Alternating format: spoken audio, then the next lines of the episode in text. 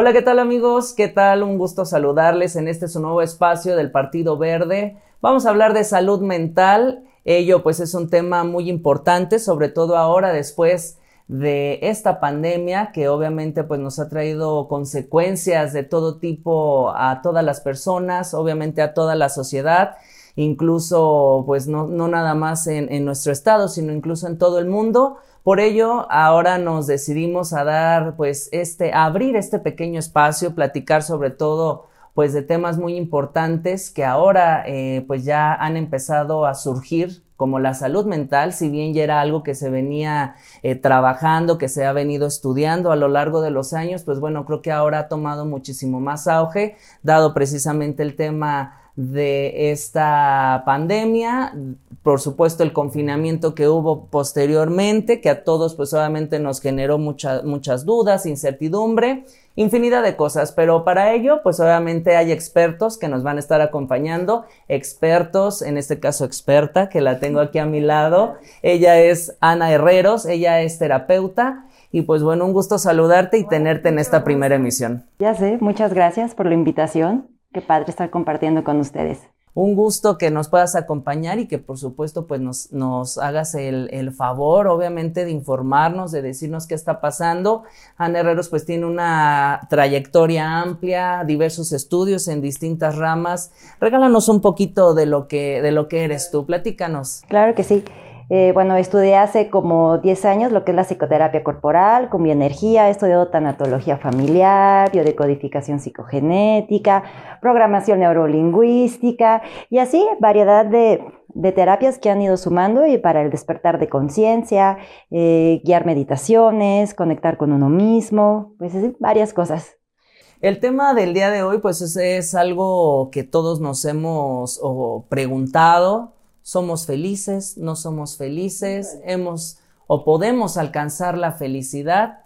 ¿Qué es la felicidad? Híjole, la, la felicidad viene de la tranquilidad interior. Y fíjate que ahorita haciendo tu pregunta, muchas personas lo confundimos porque basamos nuestra felicidad en cosas exteriores, ¿sabes? En y ahorita precisamente con el confinamiento, pues es como, pues no, no me siento feliz, estoy como muy triste, porque todos los estímulos que teníamos afuera se, se, quitaron, ¿no? Por ejemplo, el salir, el compartir con más gente, el, a lo mejor el, comprarte más cosas, la economía, hace que distraiga todo eso y al final eh, dejamos de contactar con este estado de felicidad que es un estado de tranquilidad.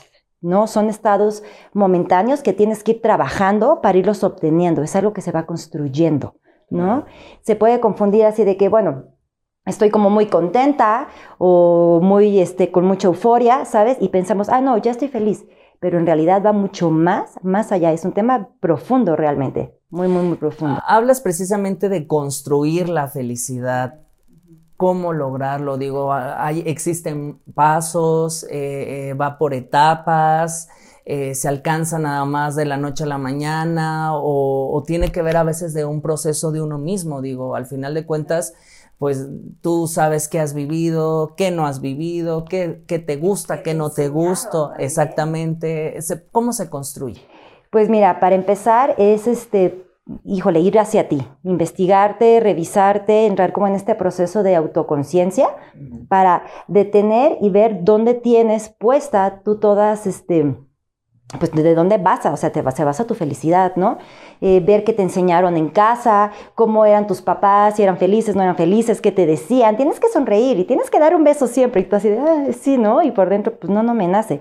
Entonces, tienes que empezar en un proceso de autodescubrimiento y necesitas trabajar. ¿A qué me refiero en esto? Es ok, si yo ya descubrí que esto que yo antes eh, me, lo inculcaron y me dijeron que tenía que hacerlo y ahora estoy dándome cuenta que no me hace sentir bien, pues para, deja de hacerlo y comienza a hacer, a construir tu camino, lo que realmente te gusta, lo que realmente te da, te da tranquilidad, te da paz. Y eso por consecuencia va a venir la felicidad. Por eso va asociado directamente con la tranquilidad. Precisamente hablas de dos cosas, la tranquilidad y digo, yo lo relaciono luego mucho con el tema de la depresión. Y hablo de la depresión porque luego muchas veces no sabemos que estamos deprimidos. No podemos identificar por qué o, el, por qué o cómo me, siento así, si hace algún momento a lo mejor yo me sentía en, una eterna calma o en un momento este, pues de más tensión, ¿cómo, cómo diferenciar? Porque esa es luego a veces la pregunta, la pregunta del millón. Mira, en sí la palabra depresión como tal, hay que tener cuidado cómo empleamos ese término, porque realmente para que te diagnostiquen una depresión tiene que haber muchos factores muy importantes e inclusive hasta se, se llega a medicar. Entonces, podemos confundir mucho lo que es la depresión con la tristeza. O con, tristezas como momentáneas, ¿no? O que de repente jugó tu equipo favorito y perdió y ya te pusiste como súper triste y te estás basando en eso. Una depresión es algo ya mucho más profunda, ya, ya tiene que ver con, con químicos en tu cerebro también. Entonces hay que tener cuidado cómo se maneja eso. Y bueno, para diagnosticar una depresión es ir con un especialista definitivamente y revisar que haya, o sea, muchos puntos para poder saber que es, inclusive hay hasta exámenes para saber si, si es una depresión como tal. Entonces hay que estar atentos porque confundimos tristeza con depresión. Y la tristeza solo son momentáneos, ratos momentáneos. O inclusive, o sea, terminas con tu pareja y puedes estar triste, pero de repente ya te pones a hacer otra cosa y se te olvida y luego, ay, te acuerdas que terminaste con un novio y te volviste a poner triste.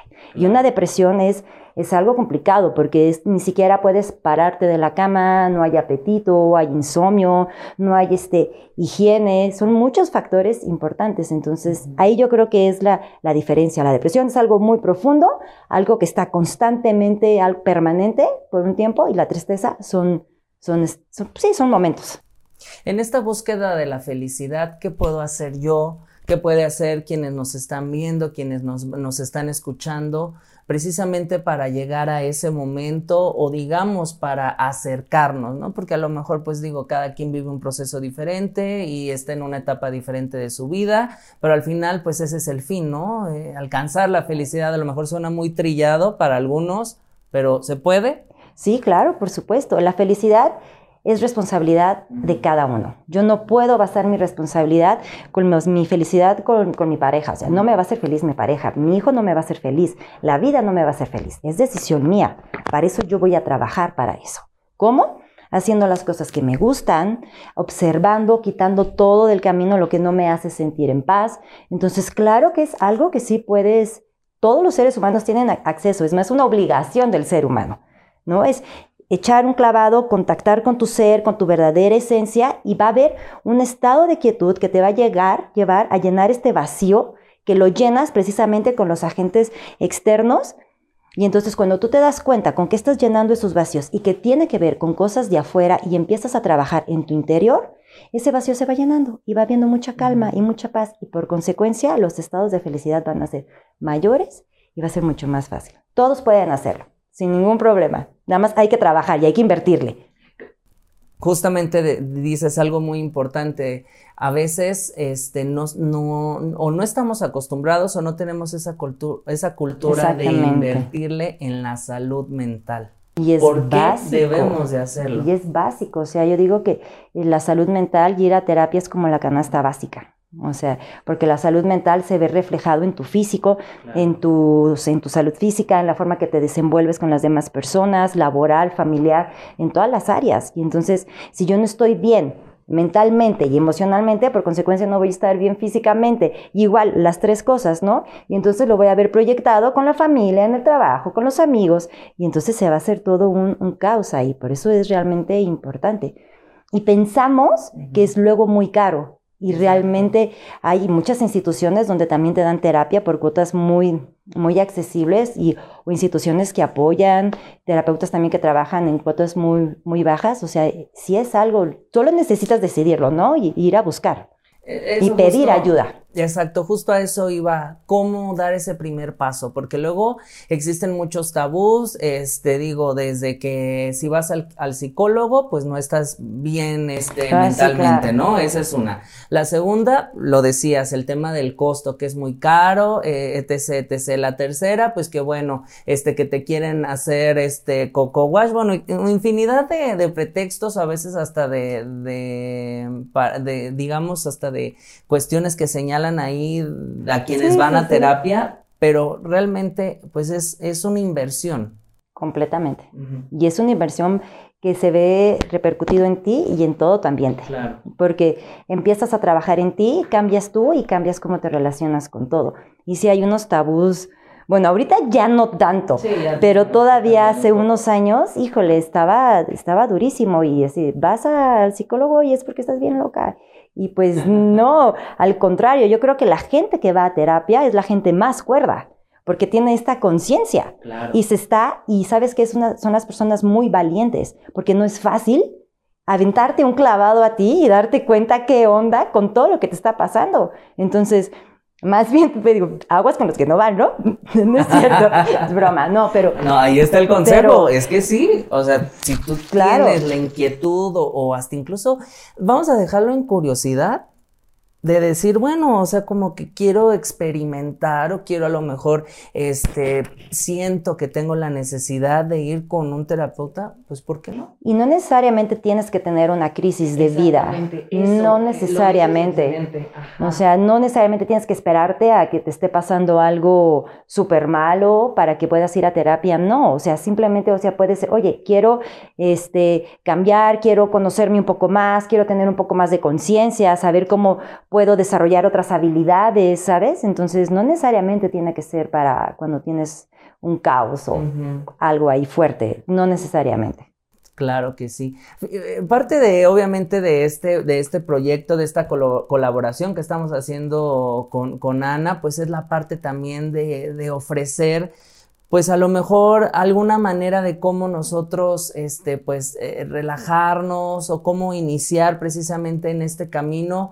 ¿Qué nos pudieras tú recomendar como experta y obviamente, pues, con toda la experiencia que tienes, pues, en, con tus este, pacientes, con todas la- las personas que, que atiendes o que estás viendo en este momento. Bueno, yo creo que el primer paso es reconocer que quiero estar o quiero hacer algo diferente, que quiero estar bien. Llámese, lo padre de ahora es de que ya se han abierto como demasiadas ramas y hay muchísimas opciones que puedes tú escoger para estar bien. O sea, ya no es como antes que era como o el psicoanálisis o solo el gestal. Ya ahorita hay una diversidad de terapias que se adapta a todos los tipos de personalidad para estar bien. Entonces, el primer paso yo creo es reconocer que quieres estar mejor. Y de ahí, pues empezar la búsqueda, ¿no?